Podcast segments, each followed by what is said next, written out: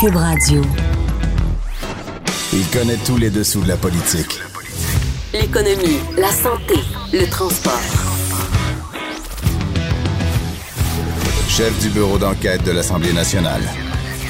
Antoine Robitaille. Là-haut sur la colline. Cube Radio. Ben, c'est un jeudi émotif et triste sur la colline, sentiment de colère, de révolte, atmosphère de deuil, même face à, à l'Assemblée nationale, face à ce terrible cas de, de la petite fillette martyre de Granby. On fera d'ailleurs le point sur cette matinée dans notre segment des vadrouilleurs euh, tout de suite là, au début de l'heure. Mais euh, d'abord, je vous annonce aussi qu'on aura euh, en entrevue la ministre de la Justice sur euh, le sujet du réforme du droit de la famille en général, parce qu'il y a une consultation qui est lancée. Donc, Sonia Lebel qui sera avec nous. J'ai pu euh, lui poser une question par- parce que ça a été enregistré ce matin euh, sur ce cas-là terrible de, de, la fillette. Donc, on aura une réponse de la ministre là-dessus. Euh, il y aura aussi Éric Bédard qui sera là, l'historien. Euh, Éric Bédard, donc, euh, qui dressera des parallèles, lui, entre le fameux mythe de l'aurore, d'Aurore l'enfant martyr au Québec et ce, terrible cas de- d'enfant martyr contemporain. On terminera l'heure en discutant avec Christian Rioux qui nous parlera des manifestations violentes en France à l'occasion du 1er mai. Et donc, on commence euh, cette heure avec Pascal Dugas-Bourdon, qui est euh, journaliste à QMI. Bonjour, Pascal Dugas-Bourdon. Salut Antoine. Donc, euh, tu nous parles de, de, de, de cette matinée qui a été complètement consacrée, je dirais, à ce cas de, de la fillette martyre de Granby. Oui, absolument. Et euh, ce qu'on a appris du gouvernement Legault ce matin, c'est qu'il veut tenir une enquête publique du coroner sur la mort de cette euh, petite fille. Et, et tu l'as dit, Antoine, c'est une histoire qui secoue tout le Québec présentement. Oui. Euh, et selon plusieurs médias, on le sait, là, elle a été possiblement séquestrée puis battue à mort. là. Il n'y a pas d'accusations en ce sens qui ont encore été déposées, mais bon, possiblement que ça viendra. Donc, M. Legault qui a dit vouloir faire cette enquête du coroner pour être 100% transparent. Il dit les Québécois, ils veulent savoir et ont le droit de savoir ce qui est arrivé avec, cette petite fille-là. Mais Antoine, les, Québécois qui veulent savoir, ils vont devoir être patients parce que l'enquête du coroner ne peut pas avoir lieu en même temps qu'une enquête criminelle et le procès qui va suivre nécessairement. OK. En fait, précisément ce que la ministre de la Sécurité publique, Geneviève Guilbeault, a dit ce matin, c'est que lorsqu'une enquête publique se tient, elle ne peut pas interférer, là, c'est le terme qu'elle a utilisé, Mhm. avec des enquêtes potentiellement criminelles en cours ou avec des procédures judiciaires.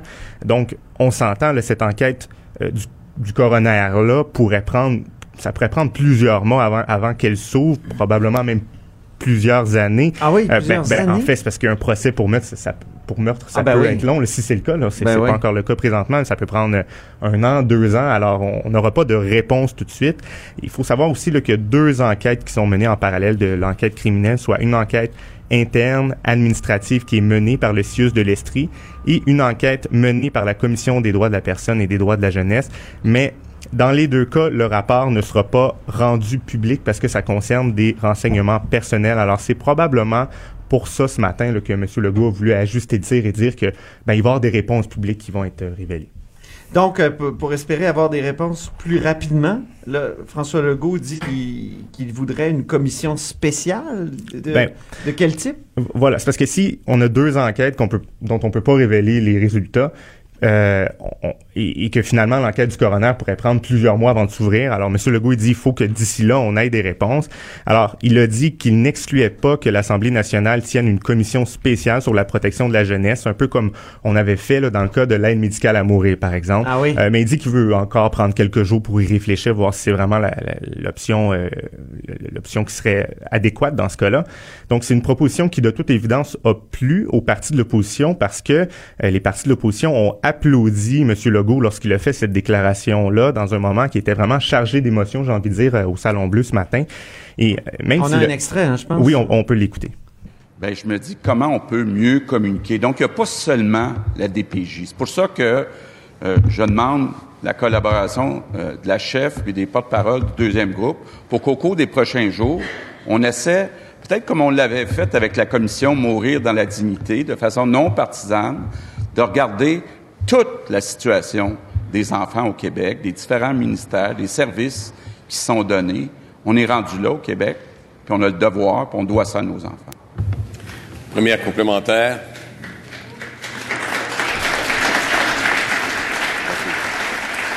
C'est un, c'est un accro-règlement. là. Oui, c'est ça, ce qui est Euh, particulier, c'est que- acceptable, évidemment. Absolument. Euh, s'est tout de suite justifié en disant, écoutez, euh, compte tenu de l'émotion, là, puis euh, c'est comme une manière de pour l'Assemblée nationale d'exprimer son unité. Oui, de, marquer le coup et de euh, ce que M. Paradis a dit, c'est que euh, c'est une façon de saluer l'unanimité des parlementaires. Alors, il a accepté de faire cet accro au règlement.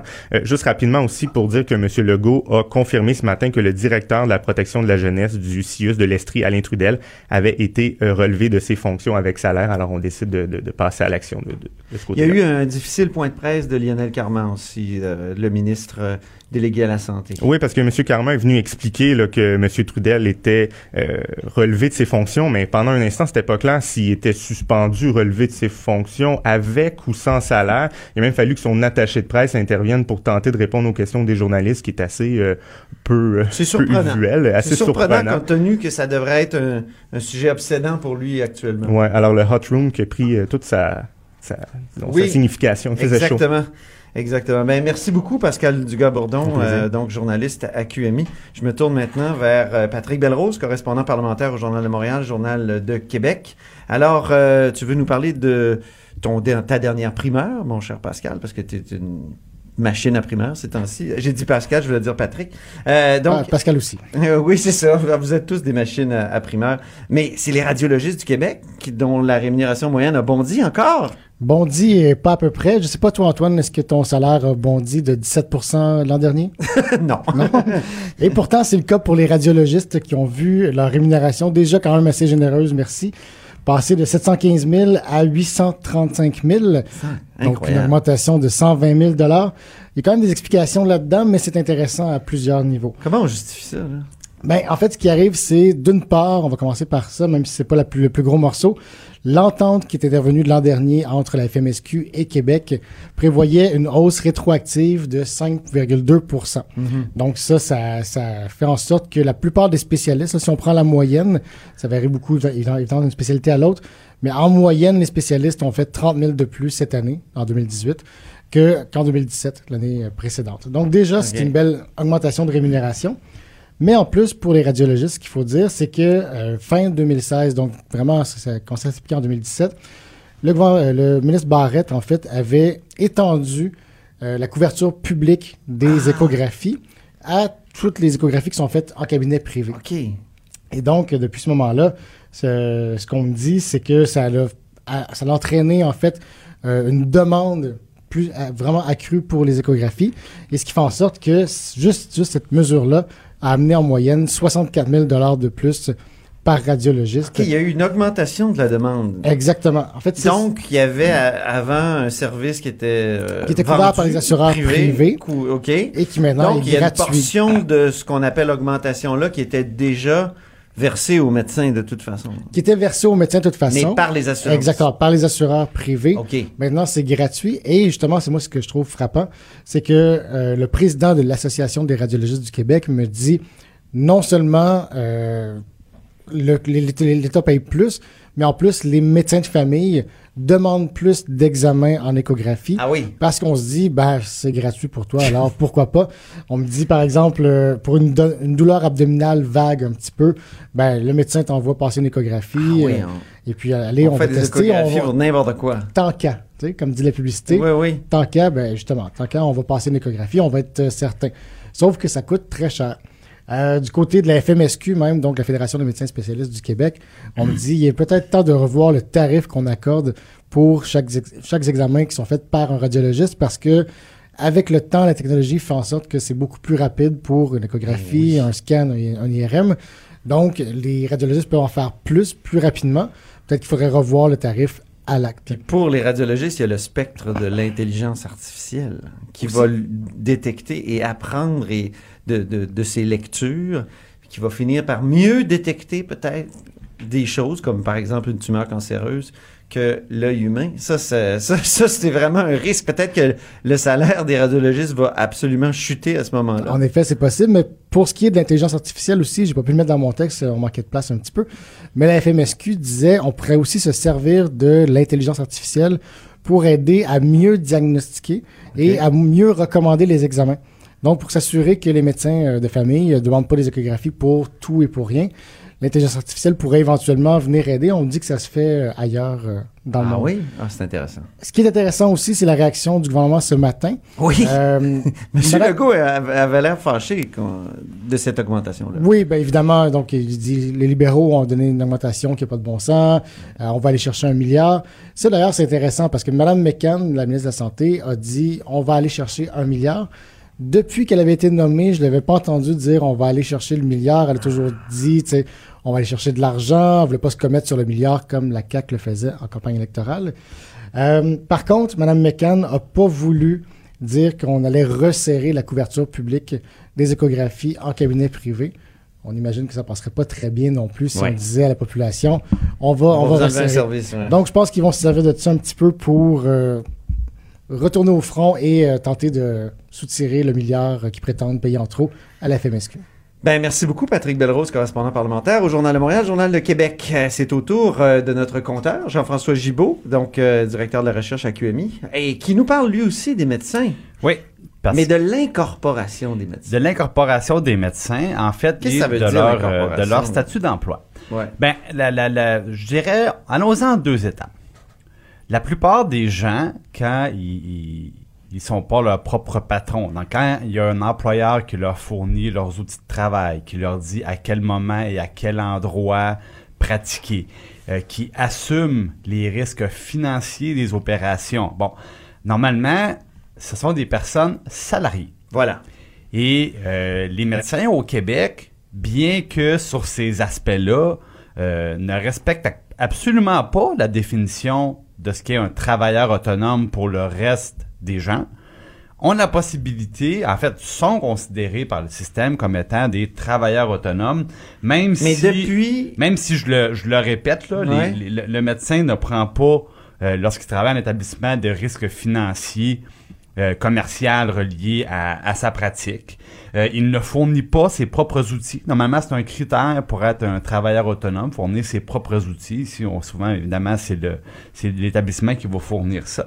Et euh, il n'y a pas la latitude totale. il peut pas se présenter dans un centre hospitalier un matin, puis dans l'autre le lendemain, là, au gré des contrats qui signent. Ça fonctionne pas comme ça. Mais malgré ça, au Québec, on a décidé que les médecins étaient des travailleurs autonomes. En quelle année déjà? Ben, les travailleurs autonomes, c'est de tout temps, là. Travailleur... Oui, c'est ça. En travailleur autonome, c'est de Ah, tout temps, ah. mais incorporation, c'est quand là, même... Quoi, il y a moins de 10 ans? C'était pas, c'était pas encore assez avantageux. Alors, euh, en, en 2007, euh, Philippe Couillard a dit, ben, on va en rajouter une couche et on va leur permettre de s'incorporer, c'est-à-dire de venir carrément euh, profiter de la fiscalité d'entreprise. Mais là, je veux juste finir ma gradation. Oh, pardon. Euh, euh, donc, un salarié, vous le savez, vous savez votre paye, euh, sur la paye, elle est imposée, merci, bonsoir, ça vient de cet an. Bon. Quand on est travailleur autonome, on peut, par exemple, déduire déjà certains frais. Par exemple, si un médecin a à se déplacer et utilise sa voiture personnelle pour le faire, eh, il peut déduire une partie des coûts de la voiture de son revenu imposable. Bon, c'est la même affaire pour d'autres frais. Par exemple, s'il y a des, euh, des primes d'assurance à payer, euh, s'il y avait des, euh, bon, tous les frais de bureau qu'ils peuvent avoir, euh, des dépenses, euh, si même il y a un bureau chez lui dans sa maison, Ben oui. tu sais, il peut, peut déduire ça. Bon, alors c'est déjà avantageux. Mais là, en Quand 2007, on s'incorpore, quand on encore s'incorpore, plus... là, c'est encore On plus devient une avantageux. personne morale On devient une personne morale. Et là, ce qu'on peut faire de plus, qui fait des trucs à... on immoraux, peut, non? Là, je, je veux pas tomber dans les, les choses fiscales très très techniques, mais disons simplement là, ça nous permet de différer l'impôt dans le temps, Déjà avantageux. Ça nous permet de fractionner nos revenus, par exemple, avec les membres de la famille. Comme ça, au lieu d'avoir, par exemple, une personne qui déclare 300 000, ben, on peut être trois personnes à déclarer 300 000. Donc déjà, l'imposition va être va être Il y a avantageuse. des un actionnaire peu dans l'entreprise. Exactement, Ouais. parce qu'on Qui se reçoivent des dividendes. Exactement, qui reçoivent des dividendes. Et déjà, euh, un salaire, c'est imposable à 100 Si on parle, par exemple, parce qu'il peut aussi être imposé sous forme de gain en capital, c'est imposable à moitié. Mm. Alors, il y a plein de possibilités comme ça, et ça permet aux médecins qui sont incorporés de diminuer leur impôt à payer, et donc, c'est l'équivalent d'une d'une augmentation de salaire. hein. On- ramenons ça à la plus simple expression. Jean-François, on est un peu pressé par le Oui. temps, mais la question centrale, je crois, Oui. c'est combien ça coûte à l'État québécois? Parce que moi, je me souviens que pendant les- la course à la direction du Parti québécois il y a quelques années, il y avait Alexandre Cloutier qui disait je vais annuler ça, Mm, puis on mm. va économiser 180 millions. Ben, il, il- il- il C'est- était... Ça me semblait beaucoup. Ben oui, euh, mais en même temps, à chaque année, il y a plus de médecins qui s'incorporent. On sait maintenant que c'est plus de la moitié d'entre eux qui sont incorporés. Alors, le chiffre n'arrête pas de grossir. Et euh, j'ai une simulation qui porte sur un médecin généraliste qui a un revenu de 175 000 On s'entend, c'est comme le parent pauvre de la médecine. là. Ben oui. OK? Et, C'est un- et- il et est à dans le 160 prolétariat, là. Bon, et, la simulation qu'on a à 175 000, il peut sauver 10 000 dollars d'impôts par rapport à quelqu'un qui est travailleur autonome. Alors, on a au-dessus de 20 000 médecins au Québec, quasiment 23 000 médecins, je crois qu'on est rendu. Mettez ça à la moitié. Euh, si c'était 10 000 chaque, on- Ouais. on, on pète déjà le 100 millions, mais c'est pas 10 000 piastres, c'est plus que ça. Donc, euh, Alors, le ah, oui, 180 millions d'Alexandre Cloutier, il était conservateur? ben, la, la CAQ disait 150 millions, euh, Alexandre Cloutier disait 180. euh, ils, ils sont, ils sont, dans, ils sont dans le bon ordre de grandeur. Bon, ben, euh, tout ça, on va en rediscuter parce qu'il était question qu'on retire l'incorporation des médecins. Là, à- la Coalition Avenir Québec avait promis ça, si je ne m'abuse. Ben, du moins pour les médecins qui, qui, qui ont pas de cabinet à l'extérieur, qui ont pas de frais de bureau, ça, ça serait la moindre des choses. Ben, merci beaucoup, Jean-François. De 13 à 14. Là-haut sur la colline. La politique autrement dite. Cube Radio. Alors, euh, maintenant, on va rejoindre Sonia Lebel, euh, qui est à Québec, mais euh, elle n'est pas ici au Cochon en studio. Bonjour, Sonia Lebel. Bonjour Antoine. Donc, euh, ministre de la Justice, député de Champlain, responsable des relations canadiennes et de la francophonie canadienne. On pourrait parler de plein de sujets avec vous, la nomination des juges et tout ça, mais aujourd'hui, on va se concentrer sur cette consultation qui est lancée euh, sur le droit de la famille. Et j'allais, vous- ma première question, c'est pourquoi encore une consultation? Il y a eu un jugement euh, en 2013, euh, Lola contre Eric. Il y a eu euh, euh, le comité consultatif sur le droit de la famille euh, qui a donné son rendu son rapport en 2015, un rapport extrêmement étoffé. Il y a de l'impatience dans les tribunaux. Il y a eu un autre manifeste d'Alain Roy, mais pourquoi encore une consultation? Mais Ben, écoutez, j'apprécie beaucoup parce qu'effectivement, plein tous les sujets que vous avez énumérés en l'entrée de jeu sont importants, mais le droit de la famille, la réforme qui est attendue depuis longtemps, je pense, est également extrêmement importante. Ben, une consultation, pourquoi? Parce que je pense que c'est extrêmement nécessaire. Présentement, c'est le gouvernement qui l'a fait, cette consultation-là, et elle va mener à la rédaction d'un projet de loi.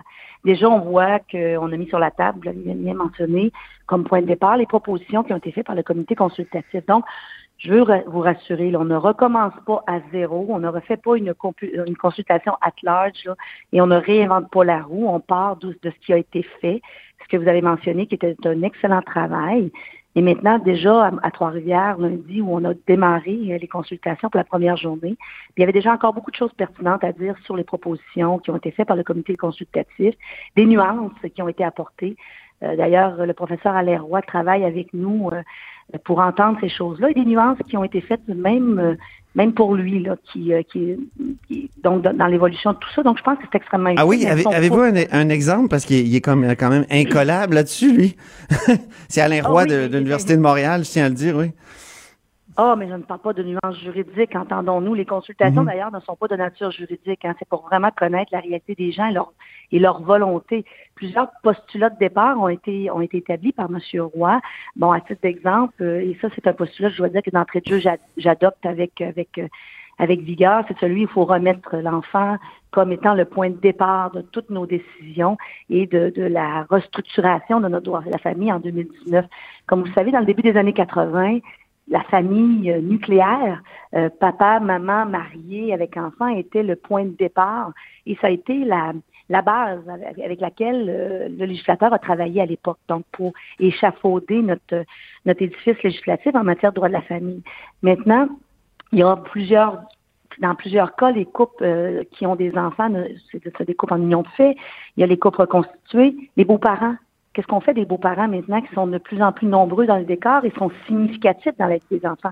Pas seulement de passage. Hein. Souvent, on voit des, familles qui se recomposent avec des enfants en bas âge et le père, le beau-père ou la belle-mère devient un adulte positif et significatif, autant que le père et la mère d'origine euh, dans la vie de l'enfant. Donc, ce sont des questions qu'on doit se poser. Et bon, le, professeur Alain a lancé des hypothèses de départ aussi. Donc, de que la que les que l'État ne se mêle pas de la vie des gens quand il n'y a pas d'enfants. Donc, si on décide d'être en union de fait, si on décide de se, même si on décide de se marier, l'État ne devrait pas décider du régime juridique qui, qui, qui, qui lie nos, notre relation, si vous me permettez de le dire comme ça. Mais, l'enfant, si, dès qu'il y a un enfant, finalement, les gens sont mariés de, de force. L'idée de, de contrat n'a plus euh, sa place. C'est ce que je. Eh voilà. C'est dans ça je me souviens. Place est là, des obligations, même entre les conjoints de, ben, devrait, devrait en découler certaines obligations, j'entends. Et tout ça dans la mesure d'équilibrer le mode de vie de l'enfant pour faire en sorte que quand il est une semaine chez papa, une semaine chez maman, ou dans un cas d'un couple de même sexe, je ne veux pas faire l'amalgame là où on va, on va, on va créer un scandale, mais vous comprenez ce que je veux dire, d'un côté d'un parent ou de l'autre, ben que le, la vie de l'enfant ne subisse pas d'écart tel qui, qui que, que ça soit perturbant pour lui. Donc, toujours, toujours, c'est toujours dans l'optique de l'enfant, des besoins de l'enfant. Et si on prend soin du parent, souvent le parent est mieux adapté pour prendre soin de l'enfant aussi. Donc, une relation de cause à effet là-dedans également.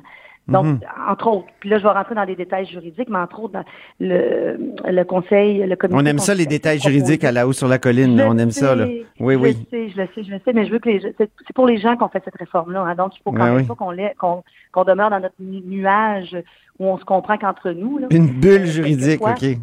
Ben oui, ou quelquefois, effectivement. Mais eh, par exemple, M. Roy, dans son rapport avec le comité consultatif, proposait un type de compensation, qui est la, compensation parentale, le mécanisme de compensation, un peu comme la prestation compensatoire, entre parents non mariés, mais parents. Le mot-clé, c'est des parents. Donc, pas des conjoints en union de fait, mais des conjoints parents en union de fait, pour avoir, comme je vous disais, remettre l'équilibre entre peut-être un parent qui serait resté à la maison aurait mis fin ou un, pas nécessairement fin, mais à tout le moins un frein significatif à sa carrière mhm. euh, par rapport à l'autre parent, lui, qui a peut-être évolué soit dans, son, dans ses affaires, soit dans, dans, ses promotions et qui a un salaire beaucoup plus élevé. C'est un mécanisme qui a été mis, qui a été proposé. Le principe de la compensation, le principe de rééquilibrer est adopté. Maintenant, dans les détails, on a eu des gens qui sont venus dire, bon, on est pour le principe, mais on pense que ça devrait se faire de telle façon ou de telle autre façon. Donc, dans ce, dans ce, dans cette optique-là, euh, le, la, la, discussion est quand même encore euh, totalement pertinente. Puis je vous dis, on ne mm. fait pas une consultation qui va durer six mois. Là. On a quelques semaines de consultation. On a un sondage en ligne qui est extrêmement intéressant. Puis le sondage, je dois le noter parce que je ne veux pas faire peur aux gens. Il est fait pour comprendre vos besoins, votre situation sur le terrain. C'est pas les postulats juridiques. On fait, on fait pas un quiz de l'Université de Montréal. On est, on est, euh, on vous demande comment vous envisagez la famille aujourd'hui. Est-ce que, vous pensez justement que c'est normal qu'il y ait des compensations? Est-ce que vous pensez que des parents, euh, quand ils ont un projet parental ensemble, devraient, même quand euh, la famille comme telle se, se sépare, les parents se séparent, est-ce que des obligations devraient demeurer entre les conjoints? C'est ce genre de questions-là qu'on pose à partir du travail extrêmement excellent qui a été fait par le comité consultatif. Donc, je veux juste vous rassurer. On n'est pas en train de faire une consultation où on repart euh, de Mathusalem. Là. On a avancé, on est rendu en 2019 et on repart de là. Et l'objectif est de déposer euh, deux projets de loi. Le premier mhm. sur la parentalité et euh, la conjugalité, qui sont les thèmes qui sont abordés présentement. Et bon, et entre autres dans ce dans cette optique-là, il y a les, les droits qu'on devrait accorder ou non aux beaux-parents. Quel type de droits d'ailleurs une des suggestions, si je ne me trompe pas, du comité consultatif, c'est de c'est d'assimiler un peu euh, le beau-parent au grand le beau-parent au grand-parent. Et, et, lui peut-être accorder. Qu'est-ce que ça veut dire exactement? Qu'est-ce que ça veut dire assimiler le, le beau-parent au ben, grand-parent? présentement, les, les, les, beaux, les grands-parents n'ont pas d'obligation alimentaire envers les enfants, mais ont des droits euh, de contact, je vais le dire de cette façon-là. Donc, euh, il s'apprend vraiment une bonne raison pour qu'un parent s'oppose à ce qu'un beau, c'est pas un caprice là, à ce qu'un mhm. parent s'oppose, à ce qu'un grand-parent soit et euh, soit fasse partie de l'univers. Ça, ça veut pas dire d'avoir une garde partagée, mais ça veut peut-être dire d'avoir des droits téléphoniques, euh, de, les, de, de pouvoir de temps en temps à, à la fête de l'enfant être présent ou avoir une sortie. Évidemment, euh, je vous écoute parler de, de la famille puis de, de, toutes ces dimensions-là et on pense tous à, à, ce cas qui, qui, qui, qui, a saisi le Québec, qui bouleverse le Québec actuellement, de cette fillette de, de 7 ans qui a été assassinée. Est-ce qu'il y a quelque chose dans le droit de la famille qui aurait pu être changé, qui aurait pu euh, permettre euh, d'éviter ou au moins de, de c'est ça, d'éviter ce, ce drame-là? Euh, ben non, c'est pas une question de. Ben, tu sais, les gens. euh, on- je- là, je vais, je vais être très cartésienne et juridique. Là, Oui. Euh, il y a plein de choses, mais le droit de la famille dans le code civil, c'est pas ça qui, qui, qui règle ce genre de situation-là. Euh, le droit de la famille, c'est vraiment pour régler des situations entre parents, pas quand on a des cas, euh, je commenterai pas ce cas particulier-là, mais quand il y a des cas extrêmes de violence ou de négligence, on pourra faire la réforme du droit de la famille qu'on voudra. C'est pas le droit de la famille au sens du code civil, ce à quoi nous nous attaquons présentement, qui va régler ce genre de situation-là. Mais c'était quand même très judiciarisé, ce cas-là, puis comme d'autres Oui. cas de, de problématiques, c'est très judiciarisé, donc il y a du droit qui intervient, là, c'est ça que je veux dire, donc d'où ma Oui, question. Oui. Euh, Ah ben, Est-ce qu'il n'y aurait pas quelque raison. chose euh, dans, dans le... Là, évidemment, c'est le code civil, mais quand même, est-ce qu'il n'y a pas quelque chose dans, dans le droit qui aurait pu aider? que- Quand on parle de parentalité, par exemple, d'autorité parentale, est-ce qu'il n'y aurait pas... euh, si- S'il y avait eu un transfert d'autorité parentale vers quelqu'un de plus responsable, euh, euh, Oui, mais à que- ce moment-là, à ce moment-là, c'est. Puis encore une fois, je veux pas dire que mon commentaire s'adresse à ce cas-là particulier. Je le connais Non, non. pas. Ben, je le connais. Je connais ce que j'en ai lu dans les journaux. On s'entend. Ben oui. Mais, Comme moi. euh, mais absolument. Mais de façon très théorique, ben, on peut, le code civil va servir de support. Si on parle de transfert de garde, ben, c'est sûr que si un des parents est capable d'alléguer que l'autre parent est violent ou qu'il y a de la, de la maltraitance, ben, il va, la DPJ va entrer dans le décor pour d'autres raisons. Mais effectivement, un juge pourrait décider que c'est un motif au, au sens du code civil de transférer la garde pour le bien-être de l'enfant. Donc oui, tout est dans tout, là, si on peut le dire comme ça. Ben oui, c'est ça. Mais il n'y a pas de modification à faire au code, au code civil parce que dans, le- dans le, la, la situation actuelle des choses, le code civil le prévoit déjà que dans l'intérêt, le, le juge doit, doit regarder tout ce qu'il y a sur la table. Mais encore faut-il que les informations soient devant lui. Ouais. Comprenez-vous? Et ça, c'est une autre question. Tu sais, il y a, y a le méca- la mécanique juridique, il y a la théorie de la mécanique juridique, mais là, il faut regarder de façon pratique, puis je sais que qu'on va examiner de près la situation euh, à, à, à Granby dans, la- dans, le- dans les circonstances en particulier, puis comme c'est le cas pour d'autres situations. Mais il y a la théorie juridique, mais dans l'application, encore faut-il que les informations se retrouvent devant le juge. Et, en- et là, je ne sais pas si elles étaient devant le juge ou non. Je, je l'ignore, je n'ai pas vu la cause. Ma dernière question, c'est celle de Sonia Lebel de, de l'échéancier. On, on, Oui. on se rend à quand? là? on dépose des projets de loi quand euh, dans, dans votre esprit? Ben, mes objectifs, hein, puis euh, c'est- de déposer probablement. euh, J'ai deux projets de loi qui s'en viennent, donc euh, pas- euh, celui sur la parentalité, la conjugalité, et après ça, il y a, sur, il y a la question de la filiation et qui qui va inclure entre autres le volet de la gestation pour autrui au- auquel il faut également s'adresser. Ben oui. Donc, euh, moi, je, je j'envisage, ok. euh, je suis toujours très réticente à m'attacher des objectifs, par- pas parce que je veux pas les respecter, mais parce que je suis assez, euh, suis assez con- connaissante pour savoir que des fois il y a des impératifs, mais j'envisage au plus tard le début euh, de l'hiver prochain. Donc, euh, j'espère l'automne prochain. euh, la fin de l'automne prochain, la session de l'automne 2019. Mais je suis très confiante qu'on va être capable de déposer quelque chose pour le début de l'hiver euh, 2020. Mais vous allez avoir un automne terrible parce que vous avez le mode de scrutin aussi, là? Je le sais, je le sais. Écoutez, il faut croire que j'en ai, je- j'en rajoute constamment dans mon assiette, mais je dois vous dire, Antoine, que j'ai peut-être le défaut de mes qualités, mais tout m'interpelle, tout, tout me semble important, mais vous l'avez bien dit, il faut quand même qu'on travaille une chose à la fois, pas parce que rien n'est prioritaire, mais parce qu'il faut prendre à chaque fois le temps de bien faire les choses et pas précipiter. Rapidité et précipitation, pour moi, c'est deux choses différentes. Donc, Ouais. euh, j'essaie de tout faire, mais euh, j'essaie de tout faire correctement. Donc, donc, pour l'instant, je focus, même si c'est pas très fran- français, je focus sur le droit de la, la réforme du droit de la famille, la réforme du mode de scrutin. Et quand on aura, on pourra par la suite passer à un autre dossier qui sont, qui sont tout aussi importants et Ben, prioritaires. Donc, j'espère qu'on pourra parler un jour d'autres dossiers aussi. Parce que. avec plaisir, avec plaisir. Très bien. Merci beaucoup, Sonia Lebel. Là-haut sur la colline. Ce que les ministres n'ont pas voulu dire, Antoine va vous le dire. Cube Radio. De 13 à 14. Vous écoutez Là-haut sur la colline. Alors, on va rejoindre Éric Bédard, euh, notre ami historien. C'est pour notre segment euh, Histoire. Éric Bédard, euh, comment ça va? Ça va bien, merci. Ben, en fait, ça va bien, mais c'est vraiment bouleversant, cette histoire.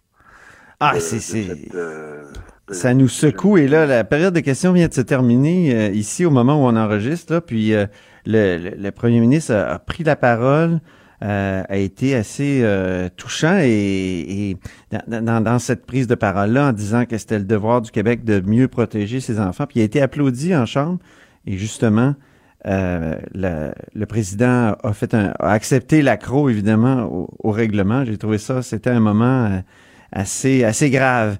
Et euh, ça nous rappelle, et c'est pour ça que, que tu es avec nous aujourd'hui, Eric, ça nous rappelle euh, des, des éléments de, de notre histoire, dont la fameuse Aurore, l'enfant martyr. Il y a Richard Martineau qui y faisait référence ce matin dans sa chronique. Et, tu veux nous, nous préciser, puis tu veux creuser un peu le parallèle entre cette terrible histoire de la fillette de Granby et Aurore, l'enfant martyr? Oui, en effet, euh, je pense qu'il y a des, parallèles à faire. Euh, Il y en a plusieurs qui. J'ai tout de suite pensé à, à cet enfant. euh, Aurore euh, Gagnon euh, était euh, était un peu plus âgée que, que la petite, donc elle était elle était un peu plus âgée. Elle avait 12 ans. Mais euh, le parallèle qu'on peut faire, c'est que euh, nous étions nous étions à l'époque en 1920. Elle a été officiellement euh, euh, sa mort a été constatée le 12 février 1920. Ouais. C'était dans un petit euh, village de Lobinière, euh, Sainte-Philomène de Forestville. Euh, et euh, c'était une famille recomposée aussi. Euh, c'est une famille recomposée, euh, dans la différence près que la mère d'Aurore était décédée, donc c'était une orpheline, et son père, Télésphore Gagnon, s'était remarié avec une certaine Marie-Anne Hood. Et, euh, et donc, c'était une famille recomposée. Et euh, donc, tout de suite après le constat de la, de la mort, ben, on, on avait évidemment les deux. Le couple avait été, euh, avait été jugé. Il y avait eu un procès extrêmement suivi. Euh, et la comparaison aussi, c'est- c'est c'est l'émotion populaire, c'est l'émotion, c'est tout le monde se sent, euh, tout le monde se sent personnellement atteint par cette histoire. Oui. Ça avait été le cas aussi en 1920. La po- les, les gens s'étaient énormément euh, émus par cette histoire, par cette fin. Et, et donc, euh, la, la, la marâtre, euh, la, la mère, euh, Oui. euh, la, la belle-mère, en fait, avait été accusée euh, donc de, de meurtre et euh, donc euh, condamnée à mort. À l'époque, la peine de mort existait, mais sa, sa, sa condamnation avait été commuée en peine euh, à perpétuité. Et le père, Télésphore Gagnon, euh, qui était l'auteur de plusieurs sévices, sévices, puisque à l'époque, euh, ben, c'était souvent, on- dans certaines familles, c'est encore le cas, mais c'était l'époque où la mère disait attends que ton père revienne. Euh, ton Ouais. père euh, et donc on- la mère faisait le bilan de tout ce que l'enfant avait fait de mal, puis là ben, le mère, le père, c'était un rôle euh, ingrat, mais c'était souvent comme ça que ça, famille, ça fonctionnait dans les familles traditionnelles. Le père arrivait puis il administrait la punition, euh, même si lui il arrivait peut-être dans un tout autre état d'esprit. euh. Euh, et, et donc le père lui avait été accusé de pour cinq ans de prison. Et euh, bon. Euh, Et la mère, quand la, la, la, la belle-mère avait été accusée, euh, elle était enceinte. Elle a accouché de jumeaux en prison et ses enfants Ah ont été placés. Deux, deuxième chose qui me frappe, c'est euh, euh, c'est qu'on se demande, mais, mais les gens autour, hein, euh, comment se fait que cette, cette pauvre Aurore Gagnon n'a pas été euh, pas été signalée? Pourquoi pourquoi on n'est pas intervenu? Alors, la première, le premier personnage qui avait été alerté, c'était le curé. Euh, le curé de la paroisse, euh, en- ensuite un juge de paix, euh, des membres de la famille constataient qu'il y avait des problèmes avec cet enfant. Et un peu de la même façon, ben, on entend hein, ces jours-ci, euh, depuis, depuis que c'est arrivé, depuis qu'on a découvert cette pauvre fillette, des Ouais. gens euh, qui disent ben on le savait, on était au courant, euh, on voyait que ça, y a- ça clochait, et- mais, mais voilà. Donc, euh, mais, ma- malgré toute cette, euh, donc c'est pas quelque chose qui est arrivé complètement à l'insu de la communauté, complètement à l'insu euh, euh, donc des proches, même la mère, on l'a entendu hier aux nouvelles, c'était assez triste. Euh, On voit que des gens euh, dans les dans les sur le plan social hein, qui, qui n'arrachent. Euh, bon, la, la mère, euh, visiblement, avait pas le droit de garde, donc on, on va en apprendre plus là, dans les prochains jours. Qui étaient ces Mhm. gens Pourquoi la mère, a- euh, l'enfant a été confié euh, à ses grands-parents de 0 à 4 ans, donc ça veut dire qu'il y avait un problème. Euh, donc, c'est ça, l'entourage. Et là, ça montre les limites en ce- dans, dans, dans ce, dans ce qui, con- euh, en ce qui nous concerne aujourd'hui, les limites d'un système qui est celui de la DPJ, Euh, parce qu'on pourra, euh, on pourra évidemment accuser le système, euh, s'indigner, oui, mais ça montre aussi les limites. on voit que c'est un système qui est complètement débordé, 100 000 signalements, c'est ce que j'entendais dans les médias ce matin. Donc c'est pas vrai que, je veux dire, des fonctionnaires, un appareil peut tout faire. Il y a des, il y a des, il y a des mailles, tu sais, il y a des, il y a des, il y a des gens qui Mhm. passent dans les cracks du système. Ouais. Et ce qui me frappe, c'est que, dans le fond, ça, ça, nous a- ça devrait nous amener à un petit peu plus de- de- d'humilité par rapport à notre histoire, parce que, au fond, euh, Aurore Gagnon, c'était comme un peu, ça faisait partie du passif de la Grande Noirceur. euh, Aurore Gagnon, les orphelins du Plessis, les orphelins du Duplessis, puis nous on se dit ah c'est des choses qui pourraient plus arriver à la limite aujourd'hui. On a, on, on est beaucoup plus euh, soucieux du, du, du- de la vie des enfants, de leur bien-être, de leur estime d'eux-mêmes. On n'a pas non, entièrement euh, guéri l'humanité malgré des années de révolution. Ben, voilà, c'est ça. tranquille et de- ouais. euh, c'est ça, et de modernisation étatique et bureaucratique. Ça montre bien qu'il y a des limites à tout ça. Il y a des limites à, à toutes ces à toutes ces interventions de l'État. Euh, on- on- tant mieux si l'État peut, euh, euh, mais on est tous un peu interpellés, on se sent tous un peu responsables. Je pense que. Ben, bon, j'ai l'impression que c'est je- parce que c'est une expérience, être un enfant, évidemment, c'est une expérience universelle. Il y a personne qui, Ouais. qui passe à côté de ça avec un rapport avec des parents et, et, et bon, il y a une bonne partie de la population qui vit la parentalité aussi. Donc, tout le monde est capable de se projeter dans cette histoire-là. Donc, euh, c'est et, et ensuite, il y a, il y a la, la dénonciation de la méchanceté. C'est un autre élément du fort de, de, de ce, de ce mythe-là. Puis, l'irresponsabilité de ceux qui sont autour et qui et qui n'ont pas vu euh, et qui n'ont pas peut-être euh, sonné l'alerte temps. Et, ça, c'est des... J'ai l'impression que c'est pour ça, pas- moi, qu'il y a eu de, sur, sur, ce cas, sur le cas d'Aurore, puis c'est ça, une telle émotion, parce que c'est pas rien, là, le Aurore, là, c'est c'est des pièces de théâtre, c'est deux films dans deux époques très Exact. différentes. Hein? Et- et Euh, euh, un film dans les années découvrais- 50, un film dans les années Ouais. 2000. Donc, euh, c'est... C'est intéressant parce que le film, euh, le film des années 50, euh, et ça, je prends ces informations-là. En fait, je m'inspire des travaux de Marie Aimé Clich, qui a fait des travaux très fouillés sur euh, toute cette histoire et sur la maltraitance des enfants. Mais si vous regardez, si vous revoyez le film des années 50, la cible, c'est clairement la, la Marie, Marie-André Houd. Euh, et c'est très frappant. Donc, c'est elle, Marie-Anne Houd, c'est elle la coupable, la marâtre. Et euh, ce que, ce que sous-entend euh, Marie Clich, euh, c'est qu'elle rappelle que pendant euh, les sévices, pendant que ça allait très mal, ben, elle était enceinte. Donc, elle suggère, c'est c'est l'hypothèse qu'elle soutient qu'elle elle était peut-être affectée psychologiquement, que son jugement était altéré par sa Ah, oui. condition de difficile, et que euh, dans le fond, on, on s'en est on- on- une société un peu patriarcale l'a pointé du doigt. C'était la c'était la victime parfaite. En fait, c'était la, la, la coupable parfaite, euh, la méchante marâtre qui aime pas l'enfant de l'autre femme, qui est jalouse. Et, et donc, le film de, de, de Jean-Yves Bira des années 50 ben, reprend cette thèse-là. Alors que si vous regardez le film de Luc Diane, euh, Ouais. Luc Diane qui a fait un film en 2005, euh, Luc Diane, lui, accuse clairement l'Église. C'est l'Église qui est responsable. C'est le curé Ah oui. qui est responsable. Il pointe du doigt ce curé, euh, un intellectuel, c'est interprété par Yves Jacques. Euh, et on voit que les époques interprètent différemment. Et moi, moi, j'avais détesté l'approche de Luc Diane. J'avais trouvé complètement caricatural parce que à l'époque, euh, ce que j'avais découvert, j'avais écrit un article là-dessus, c'est qu'il y avait plusieurs curés qui s'étaient succédés dans la paroisse euh, de Télésphore Gagnon. Donc, pas... alors il a choisi lui d'accuser clairement l'Église. Vous voyez, c'est ça. Donc, chaque époque cherche un coupable, un coupable Cherche son vilain, ouais. Ça Mhm. cherche son vilain, exactement. Alors, Jean-Yves Bigras, c'était la, la, la marâtre. Euh, Luc Diane, c'est le curé, c'est l'Église. Et puis, euh, bon. Alors, mais en même temps, ce que, ce que comme vous le dites, on, comme tu le dis, c'est- ça, c'est qu'à travers le temps, on peut pas éradiquer euh, la méchanceté, euh, euh, la, la, la responsabilité euh, des uns et des autres, mais on est quand même placé face à un dilemme. C'est un vieux dilemme, c'est que euh, à qui à qui appartiennent entre guillemets les enfants? Hein? C'est Ah ben un oui. vieux dilemme qu'on a. Euh, et euh, j'écoutais une chronique ce matin euh, d'un collègue, de, de votre collègue, de ton collègue Bernard Drinville.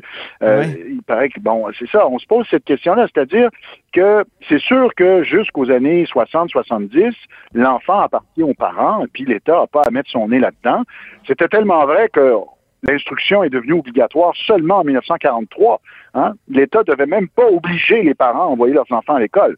Ça, c'était comme sacré. Hein? La famille, c'était une unité euh, complètement autonome. L'État doit pas se mêler de ça.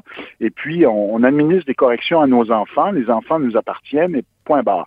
Avec les années 60 et 70, on a dit, ben là, hum, attention, peut-être que les enfants appartiennent aussi à la société. Les enfants ont des droits. Les enfants ont des droits. Les enfants sont des sujets de droit. Et euh, oui, l'État doit mettre son nez avec des institutions pour voir à ce que les enfants, par-delà les parents, euh, aient des, conditions de vie correctes, soient respectées. euh, et, donc là, il y a même une convention internationale des droits des enfants euh, où on, que les États ont signé. Et donc, l'enfant sujet de droit, ben là, ça, peut vouloir dire que l'État, à ce moment-là, peut intervenir euh, au nom de nous tous, citoyens, parce qu'on juge qu'un enfant, ben, est pas, euh, est, est- est en danger. Mais là, à ce moment-là, ben, voyez, c'est ce qu'on apprend, c'est qu'on apprend que, euh, on apprend en- entre les branches, là, on va, on va savoir plus dans les prochains jours, prochaines Ben oui, semaines. on va, on va On suivre apprend. ça. C'est pas mal tout le temps qu'on avait, mon cher Ah. Eric. Je suis désolé, oui, de, désolé, de désolé. t'arrêter. Tu étais dans une belle lancée, mais euh, effectivement, on verra si tout ce, ce système-là, puis cette, euh, ce changement de perspective sur l'enfant et à qui appartient l'enfant, euh, comment il a failli. hein? Dans le fond, c'est ce qu'on on va essayer de voir dans les prochaines, avec les, les quoi, les cinq enquêtes qui vont avoir lieu, là, je pense, euh, Ouais, sur ce ouais, cas-là. ouais. Alors, merci beaucoup, euh, donc, Éric Bédard. Plaisir, Merci. merci. Antoine Robitaille. Là-haut sur la colline. Oui, c'est tout un rapprochement là, qu'on faisait entre euh, le mythe euh, d'Aurore l'enfant martyr et aussi cette, euh, cette pauvre jeune fille qui a été euh, donc euh, tuée, ni plus ni moins. Euh, donc euh, c'est c'est- c'est très triste cette affaire-là. Ça nous a occupé une bonne partie de l'émission. Mais actuellement, euh, on va aller en France rejoindre Christian Rioux, qui est correspondant du Devoir là-bas. Euh, bonjour Christian. Bonjour Antoine. Oui, donc euh, ça va bien? Ça va très bien, ça va très bien. Ça brasse Le à Paris, hein? le- le- oui, ça brasse, mais c'est le printemps, donc ça, on se console. Ah oui, puis c'est beau le printemps à Paris. Donc, Oui, oui. c'est le- Je, je te lisais et, et tu disais deuxième année consécutive de violence lors de la traditionnelle fête des travailleurs. Donc, euh, les 1er mai se suivent et se ressemblent euh, en France actuellement. Euh, donc, ça, ça a été des manifestations dans plusieurs villes, des manifestations, manifestations violentes. Oui, ça a été des manifestations assez violentes. Vous savez, d'habitude, la manifestation du 1er mai, euh, c'est pareil un peu euh, un peu à Montréal. là. C'est une manifestation où euh, euh, les, les syndiqués vont avec leur famille. Des fois, on amène les grands-parents. Euh, en France, vous savez, on, la, la tradition, c'est de manger des sandwichs au merguez. Euh, on Ben sent, oui, c'est ce que tu dis. Il y avait une atmosphère, une atmosphère bon enfant jadis. Oui, c'est ça, c'est le, c'est le, c'est le charcoal et les merguez. C'est, ça que ça sent normalement une manifestation du 1er mai. Mais depuis deux ans, les manifestations du 1er mai sentent le, gaz euh, lacrymogène parce que euh, il y a des interventions systématiques de ceux qu'on appelle euh, les black blocs qui se donnent systématiquement rendez-vous pour aller, comme ils le disent si bien, aller casser du, du. Hein. Ah Et oui, on, c'est un- on a vu ça, on a vu ça se faire. Ça a été moins pire cette année parce qu'on a déployé 7500 policiers. Je sais pas si vous imaginez 7500 policiers, c'est un pour sept manifestants. Vous mettez Ah, à il y, a- y y un policier là pour sept manifestants. C'est fabuleux, c'est énorme le déploiement policier et euh, c'est ça qui a permis quelque part d'éviter le pire. Ah oui.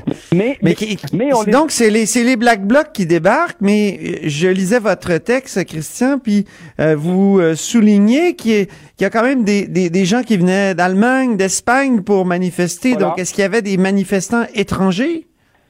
Oui, absolument. Il y a des, euh, les, vous savez, les Black Blocs fonctionnent comme ça. Ils, ils sont, c'est des gens très mobiles. Ils ont été à Notre-Dame-des-Landes. Ils ont été, euh, ils sont souvent dans les G7, euh, fameux G7 en, en Allemagne, là où il y avait eu énormément de violence. Et là, ils s'étaient donné rendez-vous. Ils se donnent rendez-vous sur les médias sociaux et ils arrivent là, euh, peut-être une centaine qui arrivent d'Allemagne, une centaine qui arrivent d'Italie, et ils se donnent rendez-vous. Ces gens-là arrivent habillés comme comme tout le monde. Euh, ils sont en général assez jeunes, mais ils ont dans, ils ont leur leur, leur fameux euh, fameuse veste noire là, avec une capuche là. Et là tout à coup ils se changent ils se changent ils se mettent en black bloc là souvent avec un masque à gaz. Et là ils se rassemblent à 50 60 70 une centaine des fois 200 et là ils, tapent littéralement sur les policiers, c'est-à-dire ils se mettent ils mettent le feu euh, souvent au mobilier urbain. Euh, littéralement, ils, ils, ils, ils- lancent à peu près tout ce qui est possible sur le sur les policiers, ce qui fait que les policiers d'ailleurs souvent c'est au risque de leur c'est au risque de leur vie. Et on a vu ça se produire. Alors moi j'étais dans la manifestation, Euh, on a vu vraiment ça se produire euh, mardi dans cette manifestation. Ils- ont, ils ont, bon, ils ont, le, on, on a sauvé, euh, je dirais quelque part euh, les meubles à cause du dé- déploiement policier, mais c'est en train de devenir une sorte de, une sorte de violence euh, ordinaire quelque part dans les manifestations aujourd'hui en France, et pas seulement en France, hein, aussi dans d'autres pays. euh, dans d'autres pays européens, ce qui fait qu'on va plus dans ces beaucoup de syndiqués vont plus dans les manifestations Ah oui. aujourd'hui, surtout que surtout que bon souvent les, les syndiqués vivent dans les dans en banlieue, ils vivent loin, ils y vont évidemment pas en famille et on, on a on voit aujourd'hui une, une je dirais une, une population complètement différente dans les manifestations. Il y a des jeunes aussi qui se tiennent autour des black blocs là, qui qui, qui, qui vont jouer à ça quelque part, un peu apprendre à défier les policiers. Il y a une sorte de drôle de chorégraphie qui se dessine dans ces choses-là. C'est très, c'est très étonnant. Ça, ça me fait penser, euh. Christian, oui, ça me fait penser, euh, Christian, à ce rendez-vous annuel qu'on a à Montréal au printemps aussi du de la manifestation contre la brutalité policière. Donc c'est peut-être euh, évidemment on n'est pas dans une mégapole là, comme comme Paris, donc euh, ça doit être à une autre échelle, mais ça fait penser au même genre de rendez-vous presque scénarisé à chaque année, la même affaire se Oui. produit. Oui, Ouais. euh, oui, c'est. C'est bien de dire scénarisé. On avait eu le sommet des Amériques aussi. euh, on a eu, on a eu un Ah G7, oui. à Toronto aussi qui avait été euh, relativement violent. Mais c'est bien de dire scénarisé parce qu'on on a l'impression d'être dans une de- devant une chorégraphie ou, un- ou, un- ou dans un théâtre où chacun joue son rôle, hein, où les, les, les, les Black Blocs défient les policiers, leur crient des noms absolument inimaginables. En suicidez-vous. C'est Ouais, oui, c'est terrible. c'est les Euh, alors qu'on mais- on sait que chez les policiers, il y a, des- il y a énormément de suicides. Euh, C'est assez terrible de suicides chez les policiers qui, qui sont euh, qui sont réquisitionnés depuis des euh, à peu près à leur limite aujourd'hui en France après les attentats terroristes. Donc donc euh, donc effectivement, Ouais. c'est une sorte de une sorte de théâtre, mais qui qui est- qui est, qui est délétère quelque part, qui est terrible parce que euh, la manifestation ne veut plus rien dire. Les syndicats ont l'impression de se faire voler leur manifestation. Les gilets jaunes, ben en Oui. portent le prix parce que bon, certains y participent, mais la majorité évidemment est pas est pas est pas liée à ces à ces violences-là. Et donc, on a l'impression que euh, quelque part le droit de manifester, euh, qui est un droit normal, que les Français euh, aiment, aiment souvent à exercer, ils sont connus pour ça, eh bien, il nous est un peu est un peu kidnappé par. euh, J'ai fait, des- des- ouais, kidnappé. J'ai fait un, un exercice, Christian. Je me suis plongé dans vos œuvres complètes.